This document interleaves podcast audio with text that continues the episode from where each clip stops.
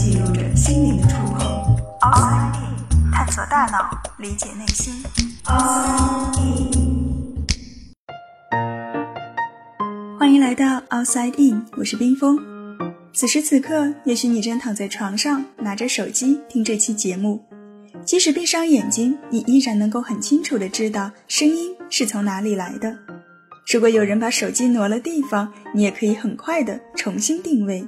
似乎我们不需要亲眼看到手机的位置，就可以凭借声音知道它在哪儿。这种听音辨位的能力究竟是如何实现的呢？一种最简单的方法就是利用时间差。我们的双耳是分别长在脑袋两侧的。如果有一个声音从左边过来，那么很显然，它会先到达我们的左耳，然后才是右耳。虽然我们说它们之间的差距再远也不会超过脑袋的宽度，而声音传播的速度是每秒三百四十米左右，照此计算得到的时间差大约是六乘十的负四次方秒。在如此短的时间内，我们真的能够分辨出声音到达的先后吗？绝对没有问题，因为人类的双耳可以分辨的最小时间差是十的负六次方秒。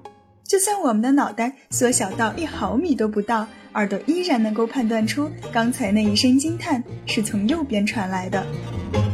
除了时间差，我们在听音辨位的时候还会借助于音量差。当声音被障碍物遮挡后，音量就会变小，而我们的脑袋就是一个不折不扣的遮挡物。因此，当声音从某一边传来的时候，两只耳朵接收到的音量是不同的。根据这个差值的大小，我们的大脑就能够计算出音源与我们双耳的夹角。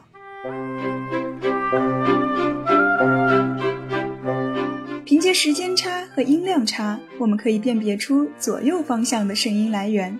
那么，如果有一个声音出现在我们的正前方或者正后方，我们又要如何识别呢？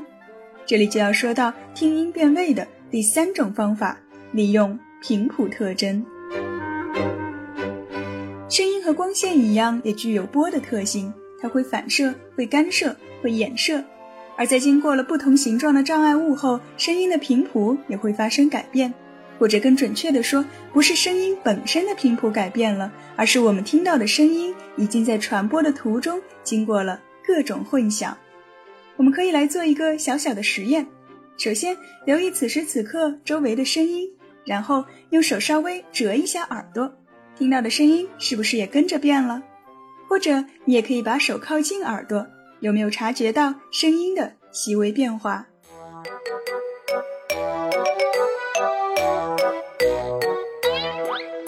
对于我们的双耳来说，当声音从正前方和正后方传来的时候，它们经过的障碍物也是不一样的。有些是头发，有些是肩膀，还有鼻梁、脸颊。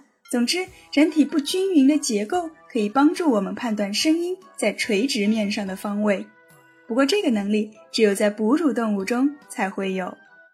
大部分的鸟类和爬虫类，它们能够听到的声音范围大约在五千赫兹以下，对应的波长也就是六点八厘米，而它们头部的直径通常比较小，可能只有两厘米。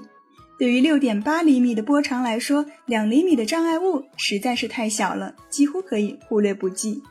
而人类能够听到的声音频率最高是两万赫兹，相当于一点七厘米波长的声波。人类的脑袋肯定要比这一点七厘米大得多。而其他哺乳动物，比如猫和狗，它们能够听到五万赫兹的声音，老鼠和蝙蝠更是能够听到十万赫兹以上。所以，它们根据频谱的不同进行听音辨位的能力，也要比人类强得多。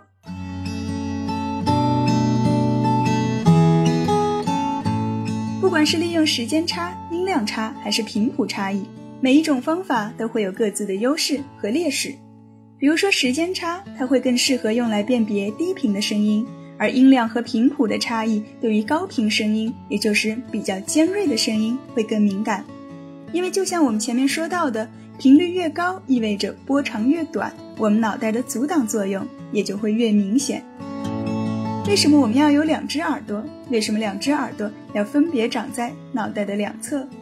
双耳系统让我们能够轻松地辨别声音的方位尽管这中间细小的差别大脑并没有让我们察觉到。它就像一个黑箱把结果呈现给我们却隐藏了所有的过程。